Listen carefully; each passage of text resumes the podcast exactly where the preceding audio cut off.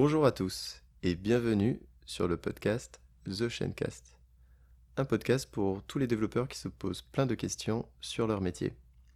Aujourd'hui, je reçois Sylvain Couder, alias Pumpkin Dev, donc un autre podcasteur que je suis très attentivement.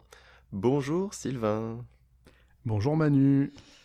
Euh, est-ce que tu pourrais te présenter en quelques instants pour ceux qui ne te connaîtraient pas eh bien, je m'appelle Sylvain Couder, je suis dev depuis, euh, un peu plus de 13 ans.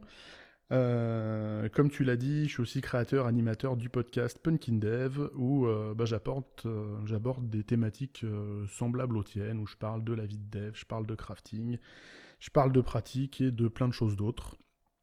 Et, et, je suis très content de cette invitation et de participer au tien de podcast. Oui, merci. Euh, merci d'avoir proposé euh, cet échange, rendre César euh, ce qui est à César. Et aujourd'hui, nous allons parler un petit peu de, DSI, donc des devs un peu au sens large. on va parler un peu de centre de coût. et est-ce que les développeurs sont-ils voués à être un centre de coût ad vitam aeternam Et en fait, cette question nous, nous a animé bah, pas mal de discussions donc, euh, entre nous, et c'est ce qu'on va essayer un peu de retranscrire ici. Et euh, je crois que tu avais peut-être une première anecdote où euh, les, bah, justement les devs se sont organisés pour faire quelque chose de plutôt incroyable. Ouais. juste avant, je voudrais quand même, je pense, rappeler ce qu'on entend par centre de coût. Il y a peut-être des gens auxquels ça parle pas. Quand on dit que les devs sont considérés comme des centres de coûts, c'est que pour plein de sociétés, le dev n'est pas vraiment une activité à plus-value, c'est plutôt une activité qui coûte de l'argent et qu'il faut essayer de réduire au maximum le coût de ces tâches-là. Et on se retrouve avec des devs qui sont pas valorisés, qui sont pas mis en avant dans les projets, euh, qui seront toujours payés le plus bas possible.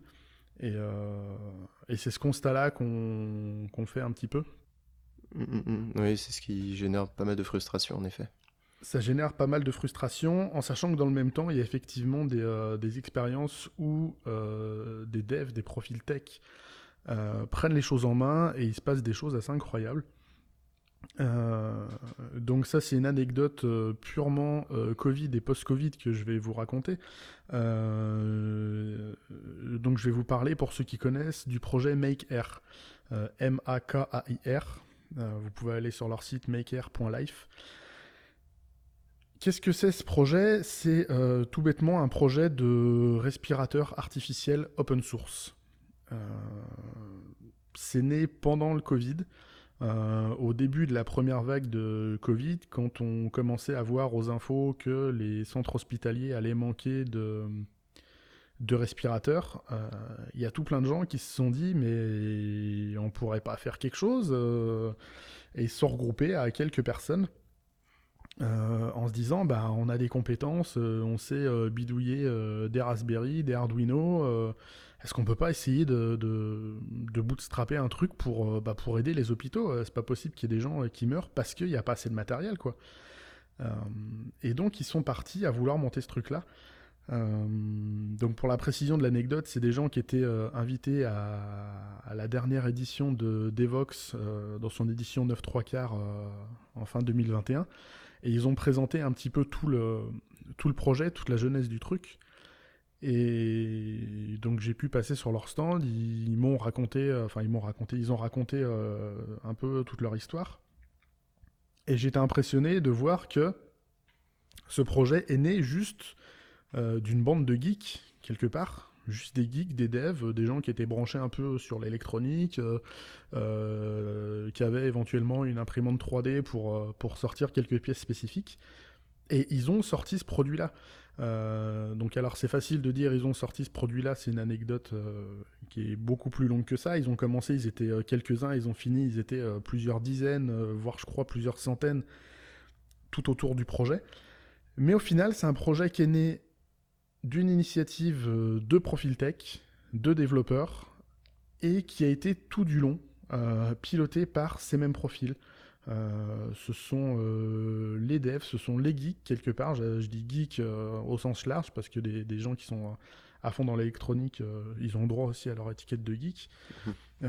ce sont eux qui sont allés voir les médecins, les infirmiers, les industriels en disant bah, qu'est-ce qu'il faut pour faire un respirateur, qu'est-ce que nous on peut apporter? Euh, regardez, on a fait ça, ça va, ça va pas, ah, ça va pas, et eh ben c'est pas grave, euh, on jette, on recommence, on reprend à zéro, on change, de, on change notre fusil d'épaule. Et visiblement, dans l'histoire qu'il raconte, tous les autres acteurs étaient euh, un peu scotchés, genre, mais comment ça, vous allez vous recommencer Ouais, mais c'est pas grave. Et la leçon, moi, que j'ai retenue de ce qu'il disait, c'est que, ben, en tant que dev, en tant que profil tech, s'il y a un truc qu'ils savent faire, c'est s'adapter au changement c'est changer, c'est être agile, c'est euh, reprioriser une roadmap, c'est en fait travailler sans roadmap, c'est travailler au jour le jour. Euh, et ça, c'est ce qu'eux disaient. Et à ça, j'ajouterais qu'ils ont une autre compétence énorme, c'est qu'ils savent apprendre d'autres métiers. Et, euh, et ces gens-là, pour moi, ils ouvrent la voie à. Alors, ils ouvrent la voie à plein de choses. Ils ouvrent la voie à l'open source dans le médical, ce qui est un énorme pavé dans la mare. Euh, c'est hyper intéressant. Mais ils font partie des gens qui ouvrent la voie euh, au fait de dire que euh, les devs, les profils tech, sont là pour créer de la valeur. Ils sont pas là pour, pour pisser du code au kilomètre sans se poser de questions. ils sont vraiment là pour apporter de la valeur. Ils peuvent le faire. Et, et de temps en temps, voilà, il y a des équipes qui arrivent à le faire et qui le font. Et moi, ça m'a euh, j'avais suivi un petit peu de loin l'histoire pendant le Covid et de voir après le résultat où ils en sont. Ils, sont, ils travaillent sur une V2, une V3, ils ont plusieurs centaines de respirateurs euh, qui sont en production. Ils en ont envoyé à Madagascar dans des pays qui ont, plus de mal avec la pandémie. Et, euh, voilà, enfin, c'était une histoire, une histoire, une aventure passionnante à tout point de vue. Quoi. Merci pour le bah, pour l'anecdote. Alors j'ai retenu surtout là un mot, ce que tu disais à la fin. Bah, les, les devs voilà, peuvent créer de la valeur. Et, et, je pense qu'en fait, c'est parfois un peu ce, ce concept-là qui, peut un peu manquer euh, quand ben, voilà, on évolue dans, dans une DSI où euh, ben, on nous prémâche un peu des, tickets et qu'on nous les donne et on nous dit bah, ça, ça c'est de la valeur. Et euh, on n'en a pas un peu la, garantie. Il y a, pour moi, il y a un peu une posture au sein des équipes qui est un peu à gagner, dont bah, est-ce que je suis en train de créer de la valeur? Je sais pas si, à ton humble avis en tout cas, tu as un peu des, des, pistes ou des, des conseils qu'une entreprise, euh, des expérimentations qu'une entreprise pourrait un peu faire pour euh, vraiment faciliter un peu cette, cette posture pour les équipes techniques, pour que vraiment bah, elles puissent innover, expérimenter, apporter de la valeur? Euh, j'ai pas de réponse toute faite, c'est un sujet qui est, euh, qui est mm. difficile et justement moi je suis pas je suis pas DSI. Euh, mais il y a des pour moi il y a des choses il y a des choses centrales sur lesquelles on peut se reconcentrer. Il y a beaucoup de sociétés qui qui parlent d'être agile, de faire de l'agilité. à ces boîtes-là, je leur dirais de re-regarder ce que dit le manifeste agile, le manifeste agile justement sur la création de valeur. Euh, qu'est-ce qu'on doit faire quand on crée un logiciel C'est créer de la valeur, c'est apporter une valeur business, c'est simplifier la vie des utilisateurs. Euh, c'est euh, créer une différenciation business pour pouvoir, pour pouvoir gagner plus, gagner plus de parts de marché, des choses comme ça. L'agilité, c'est pas juste un process qui est là, on va dire, on va faire des itérations, éventuellement des sprints pour faire joli. recentrer ça sur la valeur métier de tout ce qu'on va délivrer. Euh, déjà, se recentrer là-dessus, c'est une grosse, euh, c'est une grosse marche à franchir. Hmm. Et ensuite, le gros truc que je dirais, c'est que si on veut que les devs se sentent impliqués dans ce qu'ils font et qu'ils soient force de proposition, à un moment, il va falloir tant que possible leur donner accès aux utilisateurs et justement au business, au métier. Que les devs comprennent euh, que tout ce qui code, tout ce qu'ils produisent comme code, comme, euh, comme outil, comme logiciel, ça s'inscrit dans quelque chose de, de, plus grand, dans une, dans une dynamique générale. Euh, un chef d'entreprise, il a une vision d'entreprise, il a une vision business, il sait où il veut aller, il sait par quels moyens. Euh, je pense que les devs ont tout intérêt à comprendre cette stratégie et à y adhérer, pour pouvoir bah, aller quelque part un petit peu dans le, un petit peu dans le même sens. c'est un peu cette idée de de casser les silos, c'est-à-dire qu'on a l'équipe de dev euh, d'un côté, on a l'équipe de support de l'autre, on a une équipe d'analystes encore à côté, euh, et puis il y a des petits tuyaux de communication qui passent de l'un à l'autre, euh, souvent par des outils plus ou moins sexy.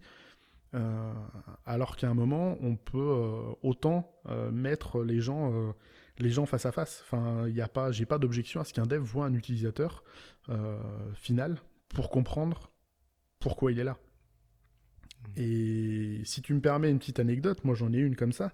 Euh, j'ai longtemps travaillé pour, euh, pour des grosses sociétés et, et, je faisais les tâches qu'on me, qu'on me donnait. Voilà, il y, y, a un responsable, il y a un PO, un responsable fonctionnel qui nous dit bah, la roadmap c'est ça, il va falloir coder euh, tel truc, telle feature. Ok, très bien, on le fait. Et puis un jour, on se retrouve en mise en situation euh, sur, un, sur un pilote. Euh, je travaillais pour de la distribution, de la grande distribution. Mhm. Et je me suis retrouvé en magasin, donc euh, à l'arrière-boutique un peu du magasin. Et ben, il y a un gars du magasin, on lui avait mis son, tout son système d'information en l'air pour essayer de faire rentrer au forceps le nouveau. Et il me dit, ah, ça serait bien, si j'avais juste cette, cette feature-là, ça serait compliqué. Et, et, je le regarde un peu hébété, je fais je m'occupais à l'époque des, scanettes qui permettent de scanner les codes barres dans les entrepôts pour, les, euh, pour scanner les articles, mhm. les, colis, tout ça. Et, en fait, lui, tout ce qu'il voulait, c'était pouvoir scanner le bon de livraison, puisque la plupart des livreurs, ils ont un, ils ont un code barre, et lui, il voulait pouvoir scanner le bon et que ça rentre dans, son, dans celui-ci automatiquement, plutôt que de se taper les 18 chiffres à la main. 18 ou 24, ou des fois plus long. Mhm. Et, je le regarde un peu hébété, c'est tout euh, il me dit oui, pourquoi? C'est compliqué. En fait, bah, en 20 minutes, je lui avais posé ça sur son terminal de test. Et, je lui avais posé le Saint Graal entre les mains parce que pour lui, ça avait une valeur immense. Et ça m'a pris 20 minutes.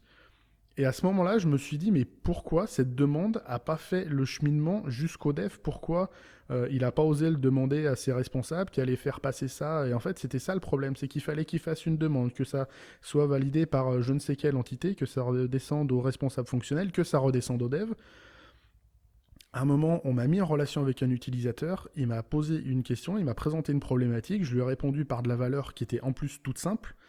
Et ça, ça a pu être possible juste parce que j'ai vu l'utilisateur. Et là, eh ben, j'ai pu être proactif, on va dire. Je suis passé complètement outre les process de la boîte parce qu'il n'y avait pas de demande officielle sur telle feature, ça n'avait pas été chiffré, planifié, tout ça. Mais en même temps, ça prenait une demi-heure et ça apportait une grande valeur pour l'utilisateur. Et le fait de mettre ben, l'utilisateur en face du dev, je pense que déjà c'est une, une, bonne piste. Donc j'ai fait une, je m'excuse de la longueur de l'anecdote, mais, euh, mais je pense que c'est une, première piste de base de, permettre aux utilisateurs de comprendre pourquoi ils codent pour euh, être force de proposition derrière. Euh, tu vois, moi ça fait par exemple, désolé, je, rebondis un peu sur ce que tu dis. Je t'en prie, hein. t'es chez toi. Euh, voilà, ça, fait une petite dizaine d'années que je code et, j'ai pas forcément très souvent rencontré mes utilisateurs. Et en effet, c'est toujours quelque chose qui, m'a manqué. Et je pense que je, je dois pas le réclamer assez ou entre guillemets j'ai toujours fait comme ça.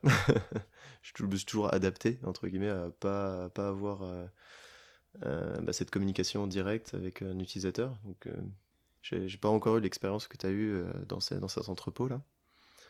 Après, je, mettrais quand même un bémol, c'est que mhm. c'est une posture qui. Alors là, c'est l'exemple était facile, mais euh, on peut se retrouver des fois dans des postures où on a énormément de valeur à apporter, mais en général, ça vient avec son lot de responsabilités. Euh, on peut travailler, euh, on peut travailler tout seul. Enfin, si je prends les, les gars de, de Maker, euh, ils, ont tout porté. Euh, ils, avaient, ils ont créé beaucoup de valeur, mais ils avaient la responsabilité de l'intégralité du projet, quelque part. Euh, si j'arrive chez un client et on me donne ce type de, ce type de liberté, où je vais pouvoir apporter plein de choses, il y a aussi la contrepartie qui est que bah, j'ai aussi la responsabilité de la, de la cohérence de l'outil que, que je vais proposer aux utilisateurs. Et aujourd'hui, je ne sais pas si tous les devs sont sont prêts à, cet investissement-là, euh, s'ils en sont capables ou juste s'ils en ont envie. Euh, je pense qu'il y, a euh, y a pas mal de devs qui aussi peuvent se contenter tout à fait d'avoir un rôle d'exécutant. je pense pas qu'il faille juger ça à mal, c'est une, une, différente façon de le voir. On n'a pas tous des tempéraments à, j'allais dire, à se, mettre, à se mettre un petit peu en avant et à proposer d'autres choses et à faire changer, le, à faire changer certains, certaines mentalités, certaines cultures. Mmh. Mais, mais voilà. Et, aussi, il y a des sociétés, des boîtes, des contextes où je pense que c'est plus difficile d'avoir les utilisateurs. Quand on fait du web grand public, euh, si on veut les utilisateurs, si on veut un panel qui soit représentatif, je pense que ça peut vite devenir super compliqué. Euh, quand on a une voilà quand on a une appli euh, grand public, je prends une, une, appli une appli SNCF. Tout bêtement, si on veut des, des, utilisateurs qui soient pertinents, il faut des tranches d'âge qui soient super variées, il faut des, des catégories mmh. sociales, des types de terminaux. Enfin, ça peut devenir beaucoup plus compliqué. Là, le cas que j'ai présenté tout à l'heure avait le mérite d'être un cas qui était super simple. Mhm. où la relation avec l'utilisateur était pas compliquée à avoir. Il y a des fois où factuellement c'est plus c'est plus complexe que ça, à mon avis. Non mais c'est sûr. Par exemple, j'ai travaillé pour la, pour la Fnac. Ça rejoint totalement l'exemple que tu disais pour la SNCF. Il y a des, millions d'utilisateurs et j'ai pas pu forcément les rencontrer. J'en étais un moi-même, on va dire ça comme ça. mais c'est tout. Euh, moi, ce que je comprends, euh, si on devait revenir un peu à notre question de base, est-ce que euh, est-ce qu'on pourra observer dans le futur de, bah, d'anecdotes un peu qui vont dans ce sens-là, des entreprises qui font le pari bah, de créer plutôt un centre d'investissement Est-ce que est-ce que ça va inspirer d'autres groupes? En fait, il y en a déjà plein. alors, tu as, les grands les grands exemples, hein. Euh, tu prends, euh, il y a souvent l'image qui traîne de euh, Jeff Bezos il y a, je sais pas, 20, 30 ans, qui était tout seul dans son bureau, qui livrait les trucs à la main. on sait où il en est aujourd'hui. Plus localement, justement, bah, la période de Covid a été face là-dessus. À Devox, on a eu d'autres présentations. on a eu on a eu des gens de Doctolib ou de Vitmados euh, qui, sont, qui sont passés, qui ont, qui ont des produits qui ont, bah, révolutionné un peu leur, euh, leur, leur, pardon, qui ont révolutionné leur secteur de métier, euh, qui ont révolutionné l'approche de l'informatique aux yeux du grand public quelque part. Enfin, Doctolib, il y avait une courbe d'adhésion qui était un petit peu légère avec euh, le Covid, la vaccination, euh, ça a scalé à des, à des, niveaux, euh, à des niveaux stratosphériques. J'espère que je vais pas dire de bêtises, mais avec Vitmados, c'est Guillaume Rosier qui se retrouve avec une légion d'honneur parce que, bah parce que il a participé à un effort national. c'est juste un profil, c'est juste un profil tech où, euh, voilà ils ont fait euh, ils ont fait des stats un peu de un peu de dev un peu de dev pour présenter de la donnée et puis euh, un peu de dev pour aller piocher des infos à droite à gauche. Ils ont créé de la valeur from scratch. Ça existe c'est des exemples qui sont rares mais qui peuvent je pense qu'ils peuvent motiver des motiver des, des, envies des vocations. Il n'y a plus qu'à espérer. Après il y aura toujours des je pense qu'il y aura toujours des sociétés qui auront du mal à comprendre que, euh, que euh, un TJM à 250 balles pour un dev, à 250 euros au jour, et eh ben on va pas trouver un grand expert à ce prix-là. Euh, il faut pas s'attendre à valoriser. je pense que ça peut, le changement peut avoir lieu et, quelque part il a lieu puisque les Aujourd'hui, les, boîtes qui travaillent de près ou de loin avec du numérique et qui investissent vraiment là-dedans et le font bien, euh, finissent par se démarquer et à prendre une avance sur les autres. C'est l'impression que j'ai aujourd'hui. Euh, mmh. à une époque où je travaillais pour Carrefour, euh, il y avait des rumeurs de rachat de Carrefour par Amazon. les gens, ils avaient peur parce qu'ils savent que Amazon est juste 20 fois meilleur sur la distribution, sur leur informatique, sur absolument tout. et ils se sont fait doubler pourquoi ils se sont fait doubler Pas parce que les produits qu'ils vendent sont différents, parce que, euh, parce que euh, chez Amazon, l'informatique est devenue un, centre de profit. Alors que chez Carrefour, je pense que euh, au moins au moment où j'y étais, c'était encore un énorme centre de coûts, pas forcément bien maîtrisé.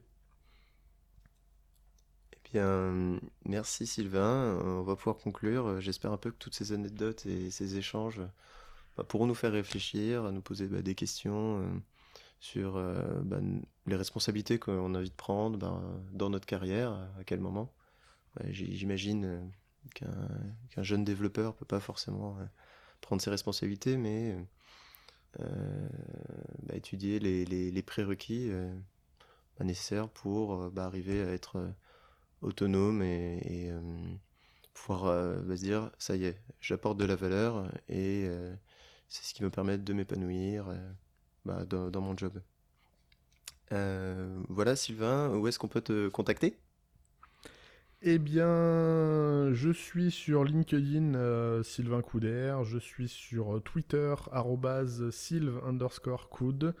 Euh, sinon, vous pouvez me retrouver sur punkindev.fr. Euh, il y a une petite partie blog euh, un petit peu à l'abandon, mais il y a un onglet podcast sur lequel vous pouvez retrouver tous les épisodes. Et, et je serai ravi de discuter de tout ça avec vous. Merci beaucoup. Merci à toi, à bientôt.